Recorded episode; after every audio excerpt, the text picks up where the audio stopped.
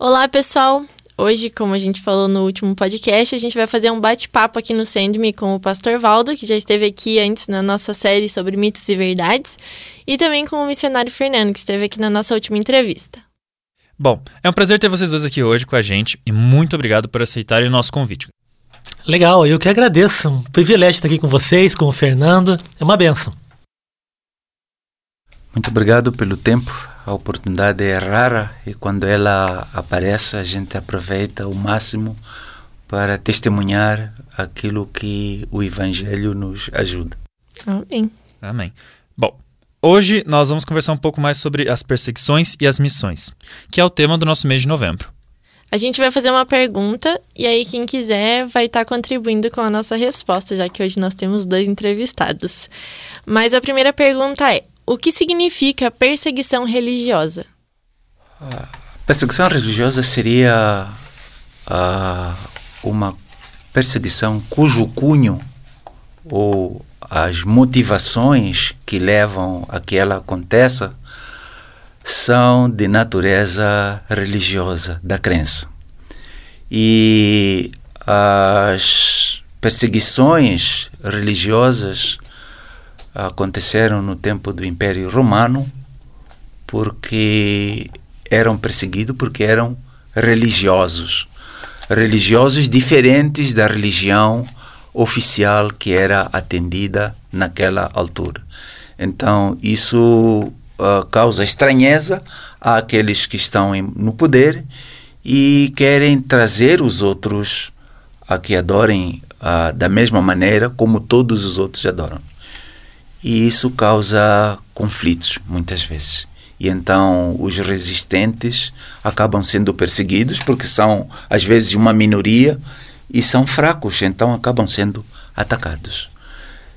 A motivação é religiosa, não é política. Pode haver até razões políticas e econômicas, mas a, a motivação sempre é religiosa, por isso que é perseguição religiosa. É, eu, eu vejo também. O Fernando vai me corrigindo qualquer coisa, Fernando, fique bem tranquilo. Que, como o Fernando comentou, é, o, o objeto dela é, é a religião.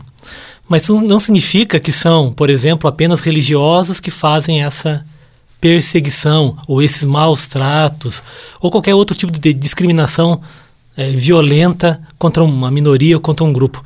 Pode ser, como o Fernando comentou mesmo, um Estado, mas com um viés religioso por trás.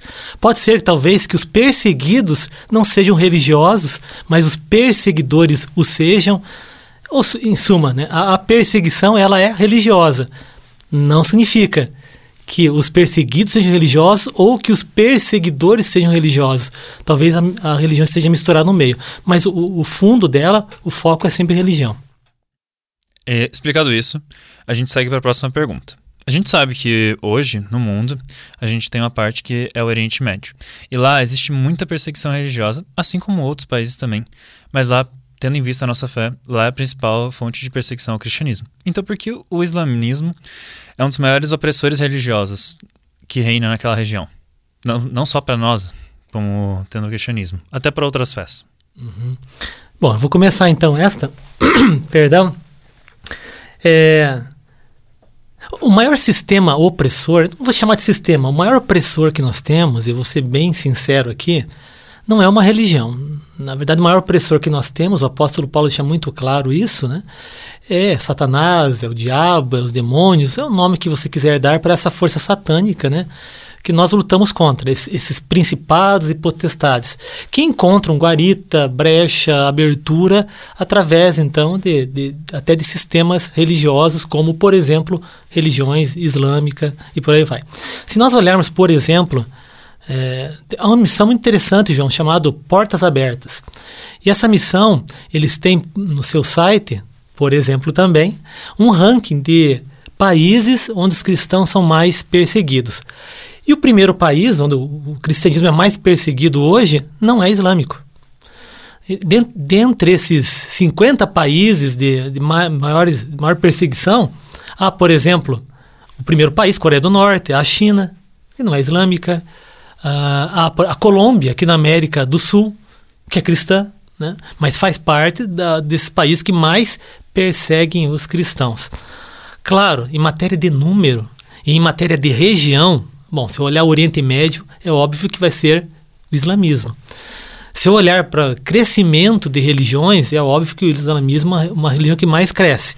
Mas aí também, e o Fernando me ajude com, uh, nessa resposta, uh, a gente tem que ter uma noção um pouco maior do que é o islamismo. Quando nós olhamos para perseguidores da igreja, nós vemos mais radicais fundamentalistas, é, sejam sunitas ou xiitas, mas como, por exemplo, é, organizações Al-Qaeda, Boko Haram, ou até mesmo o ISIS, né, o Estado Islâmico, que veio do Al-Qaeda, na verdade é até uma história bem diferente, é, proclamou seu, seu califa e por aí eles tentam né, implantar então essa, esse Estado, a Sharia, a, essa é, interpretação da lei islâmica como uma teocracia em cada região, tentando alcançar não apenas o Oriente Médio, mas futuramente também o mundo com relação a isso. E através disso, as minorias são perseguidas, outras religiões são perseguidas e o cristianismo também é perseguido. Né? Não que o, o, foco do Islã é acabar com cristãos. O foco do Islã seria propagar a religião cristã. E o foco dos fundamentalistas é propagar, ainda que com o uso da violência.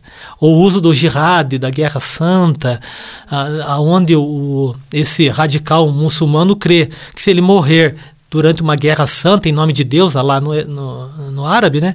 Ele vai adentrar os céus e vai ter todas as promessas. Ele é ensinado de uma maneira muito é, desvirtuada é, com relação à religião. Mas a minha visão é essa, sabe, João? Islamismo é o maior opressor? Bom, para mim o maior opressor ainda é Satanás, que usa religiões como, por exemplo, o islamismo nas suas, é, nos seus extremos para perseguir cristãos. Mas no fundo, eu vou ser bem sincero, eu não vejo nenhuma religião como uma ferramenta de, de, de, de Deus. Eu, eu vejo Deus até tendo misericórdia usando religiões, mas vejo a religião como uma ferramenta humana, por si só, então, falha, imperfeita e comprometida para levar pessoas até Deus. Então não tem como. Elas acabam sendo usadas. Pascal, acho que fala sobre isso. O, o Fernando estudou filosofia, deve lembrar. Pascal falou que a, a pior maldade que acontece, ela acontece através da religião. Olha que interessante, né? Pascal era cristão, né? Só para nos lembrar disso. A gente lembrar da diferença entre religiosidade e cristianismo, né? Você seguir a Cristo e você seguir uma religião. Então, é, é uma coisa que a gente tem que tomar muito cuidado, né? Para acabar não fazendo coisas em nome da nossa religião que vão completamente contrárias àquilo que Cristo pregou e prega, né? Através da palavra de Deus até hoje. A gente vê muita. Aqui no Brasil a gente vê muito isso. Algumas coisas horrendas que acontecem. E por pessoas que se dizem estar nisso, mas eles mais vestem uma capa tentando dizer, não, eu sou de determinada coisa, tentando se dizer cristão, mas vai totalmente contra os princípios. É uma coisa são que. religiosos. É, é, são religiosos. Eles acham que estão fazendo certo, mas no fim, no fundo, nunca conheceram a Cristo e tudo que ele pregava. Quer acrescentar alguma coisa, Fernando? uh, apenas dizer que certo pastor falou, de fato, o inimigo das pessoas não é o islamismo, uh, mas Satanás. Estranho ainda mais porque tanto o islamismo quanto o cristianismo e o judaísmo são as únicas três religiões do mundo que são monoteístas. E o islamismo, ainda por cima, partilha alguns livros com o cristianismo. Então, quando ele se coloca como inimigo e perseguidor dos cristãos, torna o assunto mais bizarro ainda. Uh, estas três religiões têm muito mais motivos para se unirem e ficarem uma só. Porque todos, todas elas são monoteístas. Então, as razões das perseguições podem estar fundamentadas noutros lugares e não naquilo que nas interpretações talvez dos textos, assim como os cristãos se perseguem entre si, porque estes creem que o texto bíblico diz isto e os outros não dizem aquilo, e, e isso acaba criando divisão e acaba aumentando o fosso da divisão pelas contendas físicas.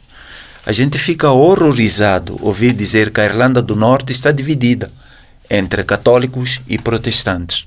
Mas que, que negócio é esse? É um negócio esquisito que não, não faz sentido. Dentro do cristianismo, não, o país inteiro ficou dividido. E não é por causa do islamismo, é por causa do entendimento das escrituras. O islamismo não está presente aí. São dois cristãos, uns dizem que o país tem que ser católico e os outros dizem que o país tem que ser protestante.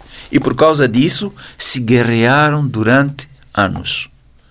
Então, o islamismo entra, como bem afirmou o pastor aqui, por fundamentalistas que insistem num caminho. Mas os fundamentalistas tanto existem lá como existem cá. Aqui talvez não cheguem a fazer guerra, mas se você lê as escrituras e lê os textos, você vai perceber que nós tivemos problemas graves internos sem que o islamismo estivesse dentro. Só entre nós. Houve mortandades, houve assassinatos e, e coisas que você fica, mas não pode ser. Pode sim porque a gente, o inimigo aproveita essas brechas da interpretação das escrituras, do desentendimento, de uma ênfase de um assunto para criar um fosso maior. Então, de fato, uh, o pastor está certo quando ele afirma que o grande inimigo não é o islamismo. O inimigo em causa aqui é Satanás, que aproveita essas, uh, essa falta de ou essa recusa em perceber no outro o outro. Uhum. E, e perceber no outro a opinião do outro. E, e a gente quer homogeneizar tudo. Tudo seja homogêneo, tudo tenha uma só cor, nada de diferente.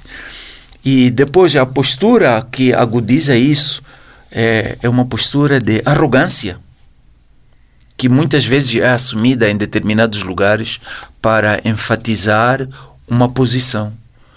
Ou se usa a tecnologia para dizer que a tecnologia é a verdade, ou se usa um outro artifício para impor aquilo que não é verdade, só é imposto por outros caminhos. Uh, desculpa. Não, tudo bem, Fernando. A próxima pergunta já foi um pouquinho respondida pelo Fernando ali na primeira, mas é sobre se a perseguição ela é somente atual, só ocorre hoje em dia, e quando que os cristãos começaram a ser perseguidos por seguirem a Cristo? Não é a vez do pastor? Então vamos lá. é bom estar aqui conversando com vocês. É, a perseguição, ela, infelizmente, nesse mundo que vivemos, como nós comentamos aqui, onde nosso adversário é espiritual, né? onde nós cremos num reino também espiritual, e onde esse reino ele ficou de maneira clara, nítida, né? É, visível através uh, da vinda do Senhor Jesus, depois do derramar do Espírito Santo. Né? Quando começa então esse reino sobre a terra, é, a, pelo menos a se expandir, a se propagar, a ser anunciado, começam também as perseguições de, não me entendam mal, de quem não faz parte desse reino ainda, que está cego com relação a esse reino. Então, quando começaram as perseguições contra os cristãos? Quando surgiu o cristão. É simples assim, né? O Senhor Jesus deixou muito claro, por exemplo, aos discípulos, né, que ele seria odiado e da mesma forma como ele seria odiado, seus os seus seguidores também. também seriam odiados. Né? Não porque estariam tentando impor uma verdade, apenas por mostrarem a luz. E quem está nas trevas, né, é, é claro que não vai gostar dessa verdade.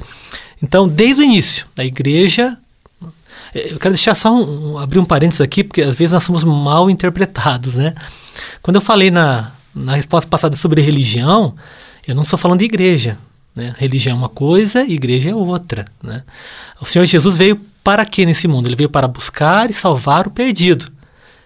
Mas se fosse só por isso, bastava aceitar Jesus e ir para o céu, acabou a história. Né?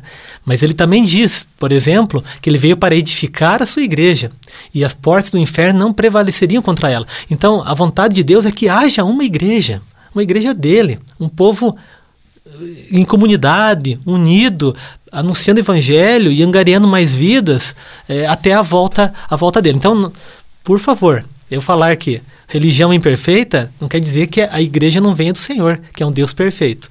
Claro que a igreja é formada por pessoas como eu e vocês, né? Todos nós temos nossas idiosincrasias, nossas imperfeições e, é claro, o pecado que também é, é, habita em nós.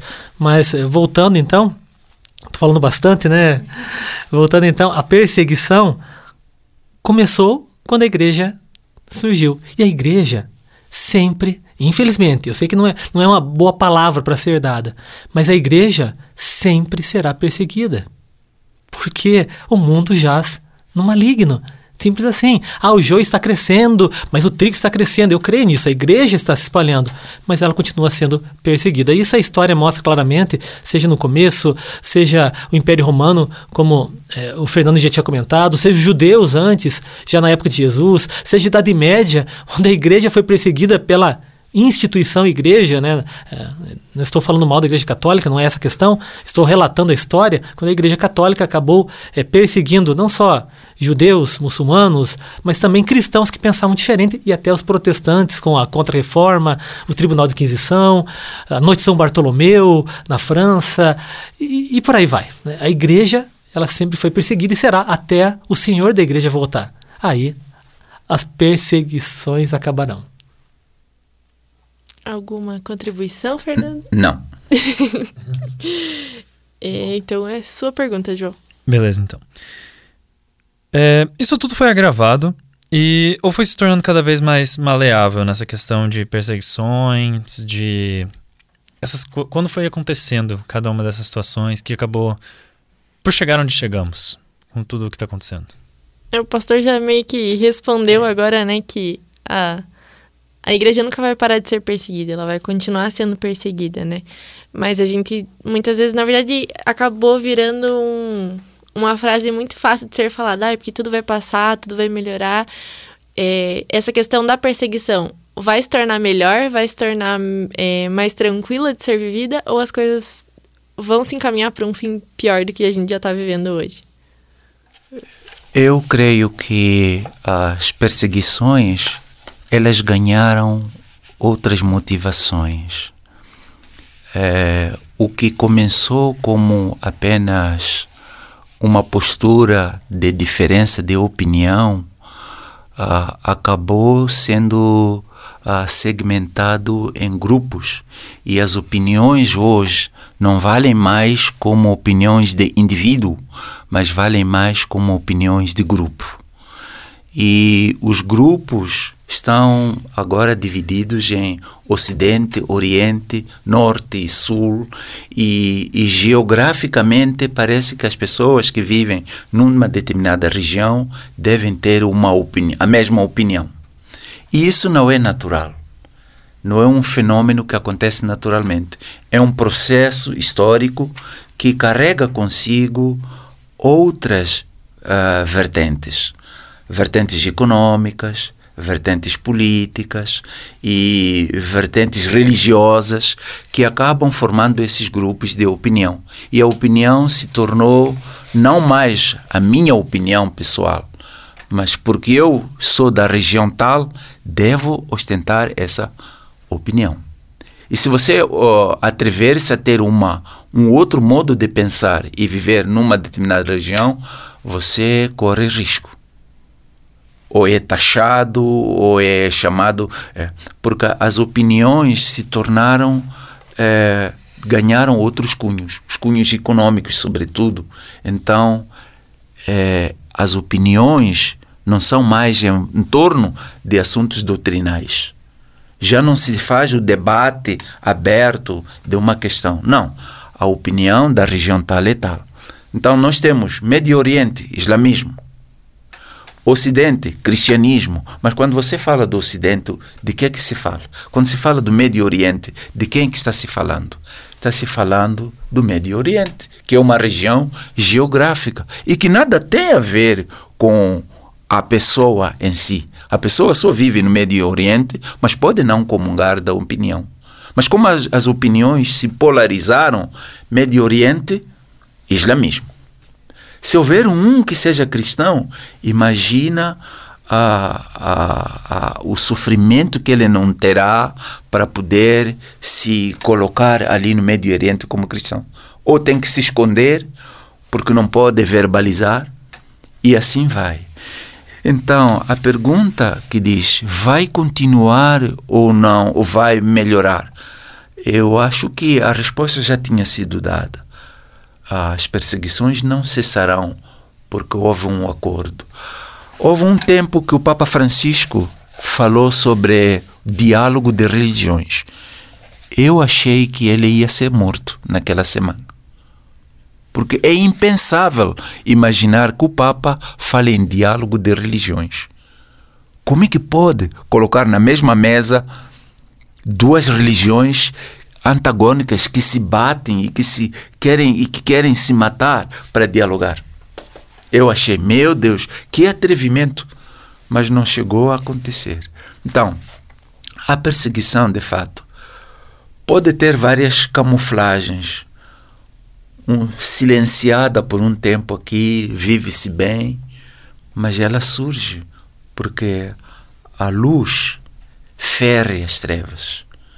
E quando a luz fere as trevas, as trevas reagem. E a reação é sempre uma reação violenta, não é uma reação pacífica, de agradabilidade, é uma reação violenta. Então não, não, não posso dizer que antevejo o tempo onde tudo cessará. Como o pastor falou aqui, é, a perseguição sempre haverá. Bom, se houver luz, as trevas têm que sair. Mas tem que ser luz. Pode ser de um candeeiro, de uma vela, mas tem que ser luz que incomode as trevas. Pastor?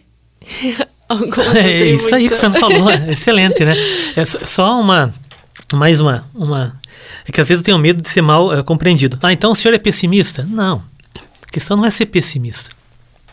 A questão é entender o que a Bíblia fala. Né? Esse é talvez a nossa, nossa maior busca, que Deus nos dê essa, é, é, esse entendimento. Eu creio do fundo do meu coração nas palavras do Senhor Jesus Cristo, quando, por exemplo, ele conta a parábola do joio e do trigo, onde ele deixa muito claro que antes da sua vinda, o joio vai crescer e o trigo também. Então eu vejo isso claramente.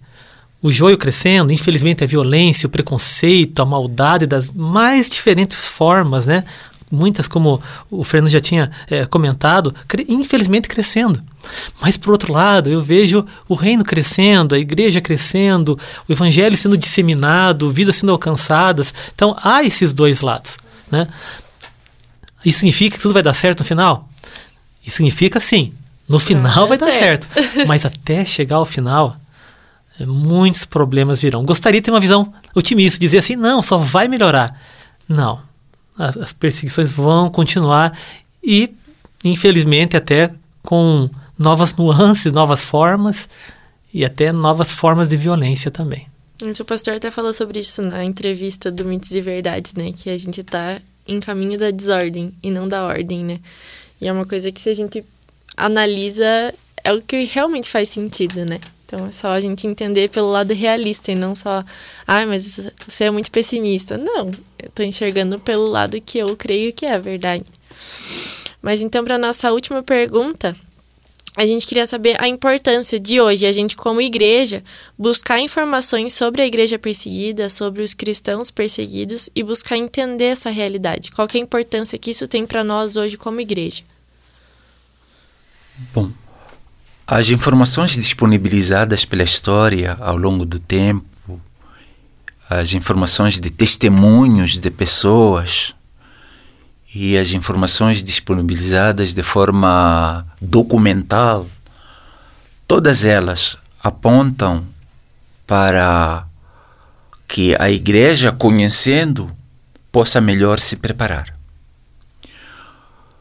Preparar-se evitando até coisas que facilitam essa perseguição.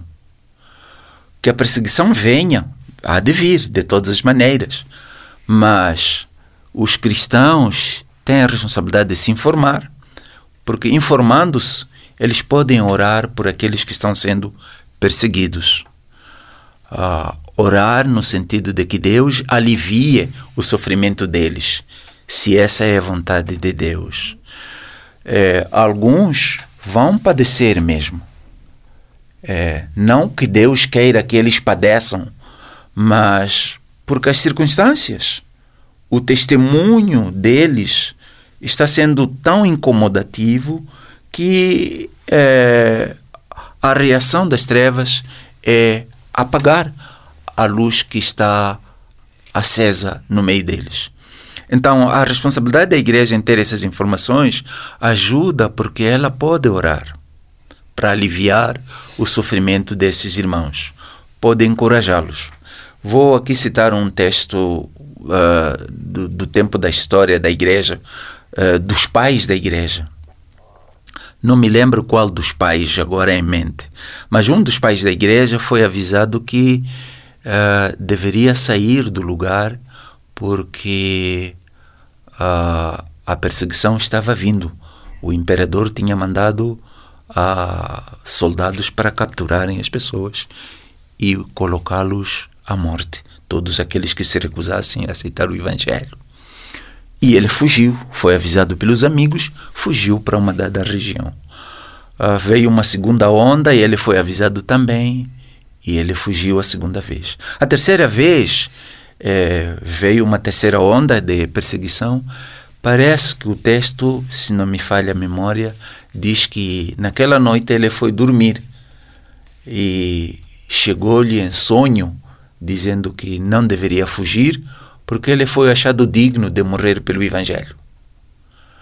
E quando o aviso chegou para ele fugir, ele não disse, ficou na mesma região.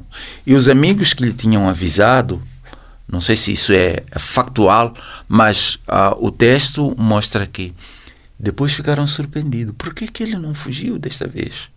E só depois é que ficaram a saber, porque ele contou que ele tinha sonhado naquela noite que não deveria fugir porque tinha sido achado digno de morrer pelo Evangelho. Felizes os que são dignos de morrer pelo Evangelho, porque nem todos temos essa honra. E os perseguidos, não que a gente queira que eles morram, mas que Deus os encoraje a serem testemunhas. Porque a igreja aqui está dizendo: irmãos, nós estamos orando por vocês. Eles vocês, serem nossos encorajadores e nós sermos encorajadores deles. Vocês querem, poderiam fugir daí. Nós poderíamos mandar dinheiro para vocês saírem daí e virem para cá, onde não há guerra. É fácil a igreja fazer isso. Bom, não sei se uma igreja faria tal coisa, mas os irmãos estão lá, sendo testemunhas. Um dos grandes deveres nossos é orar por eles e encorajá-los e dizer: Nós nos lembramos de vocês Estamos orando por vocês para que Deus vos encoraje a serem testemunhas. Se puderem fugir, muito bem, fujam. É natural. Mas se puderem, se não puderem, o que que vamos fazer? A igreja conseguiria tirar todos os cristãos que estão sendo perseguidos nos lugares para que fiquem longe. A luz que ilumina as trevas, sal que salga o que não é salgado. A palavra de Deus diz que a, a igreja é a família de Deus. Ter acesso às informações, buscar as informações é se preocupar com a própria família. Apóstolo Paulo chega a dizer que se alguém não cuida da sua casa, é, de maneira especial dos seus, é pior que o descrente, tem negado a fé. Claro, está falando da, da, da, família local, sim, está falando da, né, da comunidade local, mas também pensar globalmente, né? O que, que os nossos irmãos estão passando? O que eles estão precisando? Uma oração? De repente uma comida, algo que a gente possa ajudar, fazer a diferença? Semana retrasada, me perdoem, não vou lembrar, eu participei de um congresso via internet, summit de encorajamento, e além das palavras extraordinárias que lá eu ouvi, eu vi dois vídeos, né? de ações de igrejas com relação aos nossos irmãos que estão em outros locais do mundo. Como, por exemplo, a ajuda de casas que foram destruídas na guerra da Síria, famílias que perderam tudo e igrejas que estão ajudando. Também esses irmãos que já sofrem né, por, em outras situações, mas a igreja pode ser um lenitivo nessa hora. e dizer assim, olha, tem alguém olhando para vocês, né? Nós somos irmãos. Ou então, por exemplo, em uma região onde infelizmente o Estado Islâmico entrou e matou todos os homens daquela, daquela região. Deixaram viva, vivos apenas as mulheres e crianças. E essas mulheres se converteram, então essa igreja está ajudando uma cidade sem homens, né? Que precisa de, de uma ajuda. Então, é, é, é, bonito quando você vê a igreja olhando. A, além das quatro paredes, olhando além do templo. É, jovens, crianças, idosos, aprendendo a olhar além do mundinho. Estava até conversando com o Fernando antes de nós começar, é, conversarmos aqui. Sair um pouco do nosso mundinho, né? Daqueles problemas triviais. Claro que devem ser cuidados e trabalhados, não é essa questão, mas ver que há um mundo maior, há, um, há mais pessoas e há pessoas sofrendo em nome do Evangelho. E nós podemos ajudar. Se Deus nos colocou numa situação onde o nosso sofrimento é, é pequeno, nós podemos participar do sofrimento de outro, chorar com os que choram, para depois um dia se alegrar com os que se alegram.